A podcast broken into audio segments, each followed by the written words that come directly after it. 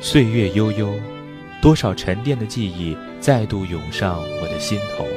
岁月悠悠，儿时的回忆伴着父母的故事，化作我一生的财富。细数年华似水，我的身影或许还漂泊于那已经逝去的时间。回首一树花开，那些熟悉的旋律，或许会再度牵起我心中起伏的眷恋。时间留下经典，岁月铸就永恒。欢迎收听兰州大学广播电台专题栏目《追忆似水流年》。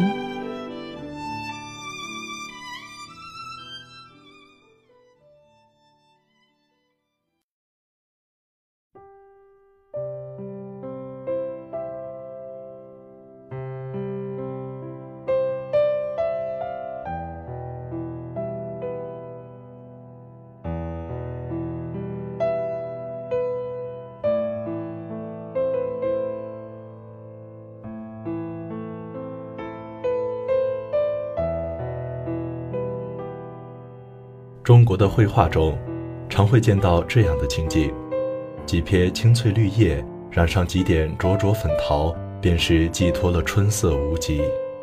二三雀鸟，好雨微阵，一袭和风，柔皱春水。月上中天，素辉流泻，迎风掩卧了数枝兰竹。山巅绝岩之上，苍松怪柏倒挂，横柯接天。然后。更多的色彩或是景物便没有了，三两笔浓淡墨痕相交错，大片的空白，并着无限的想象弥漫开来。虚实相生，无笔墨处皆成妙境。无有相携，留白之时方显秋壑。恰是未曾着墨处，烟波浩渺满目前。大家好，我是陈树，我是李征。缅怀逝去的点点滴滴，追寻青春的不老回忆，欢迎走进今天的《追忆似水流年》。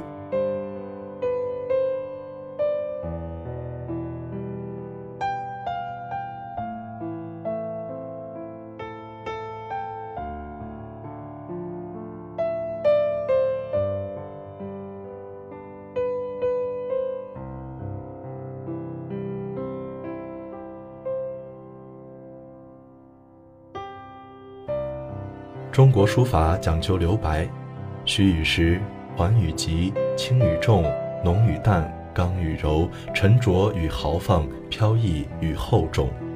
名家行草，字与字错落有致，行与行跌宕起伏。书法中的点画线条，把空间分割成无数黑与白，黑白之间的巧妙分割晕染，便有了山水浮云的意趣。徜徉其间。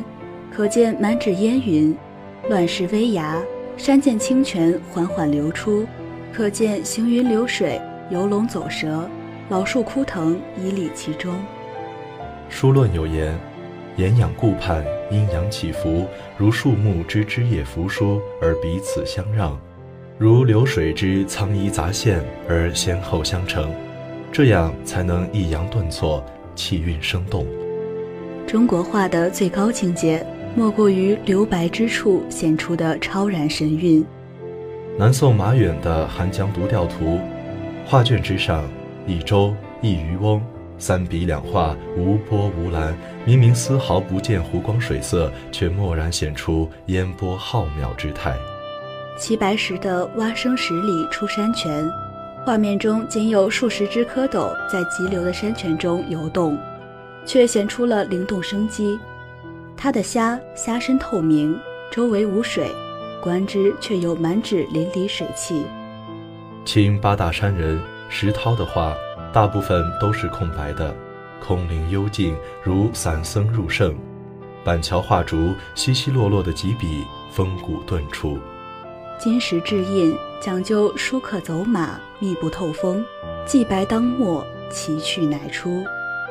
齐白石的镌刻大气纵横。酣畅淋漓，汉代的镌刻古拙质朴又不失灵动。布局要疏密兼有，古朴厚重与飘逸灵动兼得，方为上品。过于均衡则死板，过于稀疏则散淡，过于密集则滞涩。要如经营山水园林一般，那天地万象于方寸之间。书画印的留白讲究巧拙相生，于无为处有为。譬如一大片旷野中，猛然一座奇峰拔地而起，叫人惊艳，瓶中见奇；又仿佛奇峰迭起，高山顶上突然一个天湖，明净澄澈，留白。留下的却是无限的意蕴。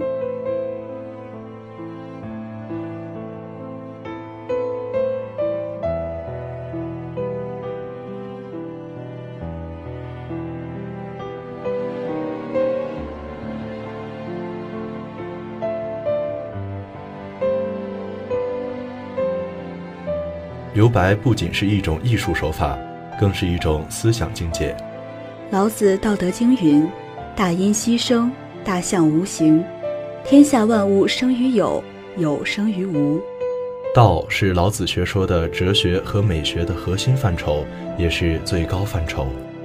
老子所说的道是一种处于混沌状态的物，它先于天地鬼神而生，是宇宙万物构成的最初的本源。它代表着宇宙中空间和时间的无穷性。是这样一种超自然、超验、形而上的混沌之物。道包含了气、象，气由道产生，气又分化为阴阳二气，阴阳二气相互交通而形成一种和合的状态，万物就从阴阳二气之中产生。万物的本体和生命就是气，就是道，可见，道是宇宙的统摄力量。而气则是万物发生的实际源泉，代表了本体和生命；相则是一种实际的存在，由道产生，由气赋予生命和活力。无名天地之始，有名万物之母。老子认为，道一方面是天地形成的开端，这时道就表现了无的性质，无代表了道永恒无极性。故常无，寓意观其妙。观照无，可以窥探道玄妙超验的部分。天下万物生于有，有生于无。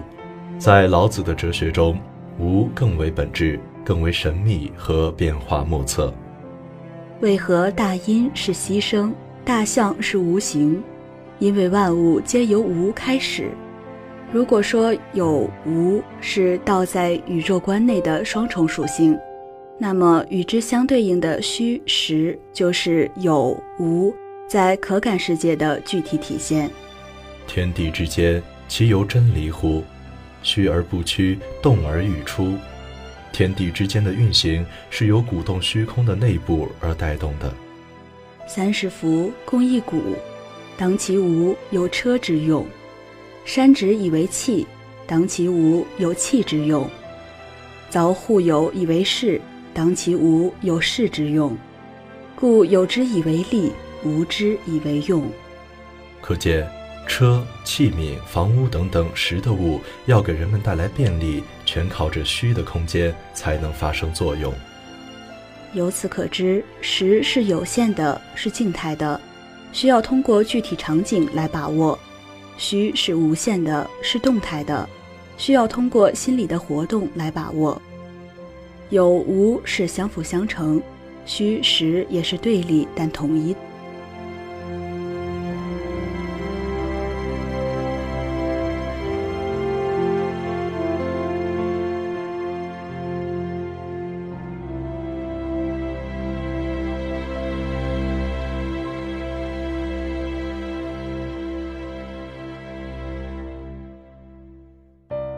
实是虚的基础，虚是实的规范，实使虚成为可能，虚为实提供了更多的可能。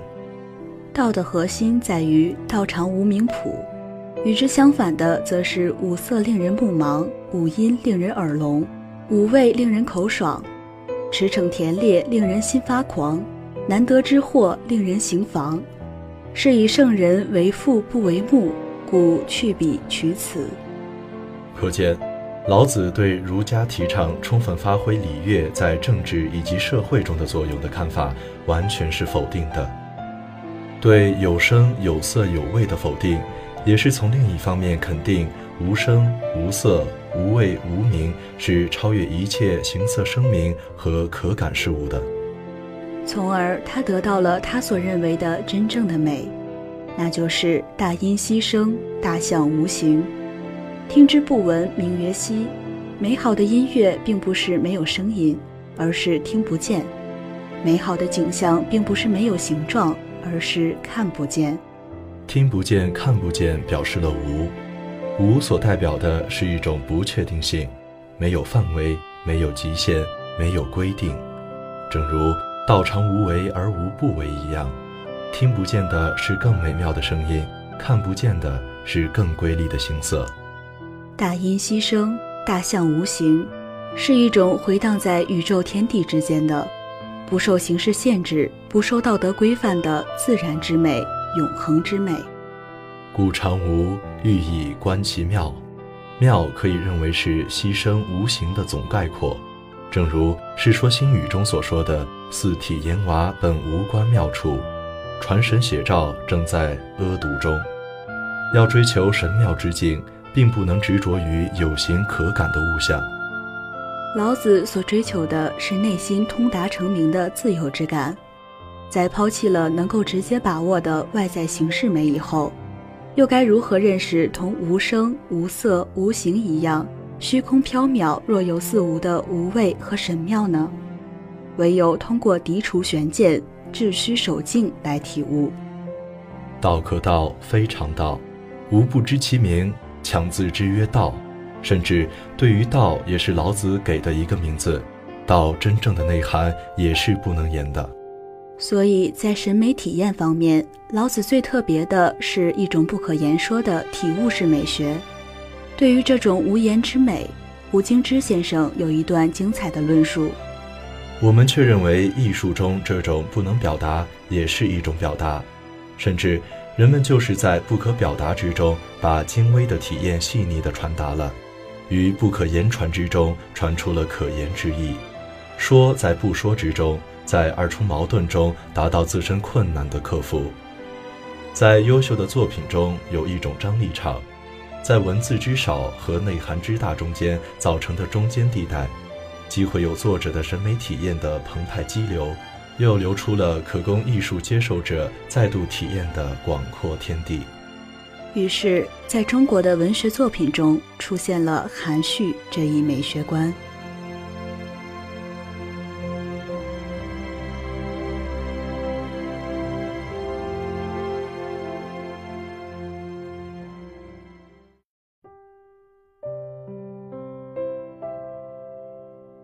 早在司马迁的《史记·屈原贾生列传》中，就已有“文小指大”的说法了。其文曰：“其辞微，其志节，其行廉，其称文小而其旨极大，举类耳而见义远。”此后，刘勰在《文心雕龙·隐秀》中对诗文的隐做了更为具体的发挥：“隐也者，文外之重旨也。隐以复义为功，夫隐之为体。”意主文外，密想旁通，补采前发。刘勰把引理解为复义的结构，即诗文总是具有双重或多重的意义。最基本的一层是言内的意义，其余的则是言外的意义。作为对含蓄美的追求，引着重的是言外之意，所以诗文应意主文外。是通过具有深永的内涵，在文外的意义，才能使玩之者无穷，谓之者不厌矣。晚唐司空图在诗品中对含蓄做出了描述，他把含蓄作为二十四诗品中的一品，做了诗意的书写。不着一字，尽得风流；语不涉及，己不堪忧。是有真哉，与之沉浮，如露满酒，花时返秋。悠悠空尘，呼呼海鸥，浅深聚散，万曲一收。周振甫先生这样解释：既要写文，怎么能不着一字呢？这大概指言外之意不说，所以不着一字。虽不说，已含蓄在所说的话内，所以尽得风流。而美国汉学家宇文所安认为，不着一字可译作不固着于某一单字。风流在此指一般意义上的神采，是一种极端表面与外在的特质。认为在含蓄这一品中，司空图宣称，只有在不外露的时候，也就是处于含蓄状态的时候，风流才能得以淋漓尽致的表现。也就是说。诗人应当通过实体的语言点化出言外之意、弦外之音、韵外之志、味外之旨。由于诗歌本身体裁的特点，加上传统的含蓄蕴藉的审美观念，优秀的诗歌推崇写意造境，借助意象留白来表达内心的情思，以达到言有尽而意无穷，只可意会不可言传的效果。古代文论家们也多有论述，诗之妙处在无字句处，凡诗文妙处全在于空。盛唐诗人唯在兴趣，羚羊挂角，无迹可求，故其妙处莹澈玲珑，不可奏驳。如空中之音，象中之色，水中之月，镜中之象，言有尽而意无穷。诗之至处，妙在含蓄无垠，思致微妙。其寄托在可言不可言之间，其旨归在可解不可解之会。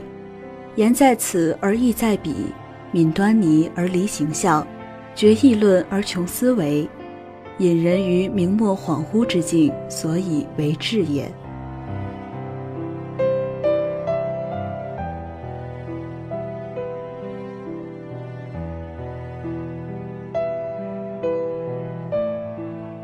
白居易在《问刘十九》中写道：“绿蚁新醅酒，红泥小火炉。晚来天欲雪，能饮一杯无？”窗外雪意越来越重，眼前小炉燃得正红，洁净的杯盏已摆上桌案，新酿的米酒色绿香浓。这是最值得小酌的时刻，微醺的醉意能融化寒冬。炉火上，米酒已温得正好，它醇厚的如同主人殷切的笑容。请留下来喝上一杯，这杯酒挡得住回城时一路的寒风。寥寥二十字，没有深远寄托，没有华丽辞藻，但却语浅情深，言短未长。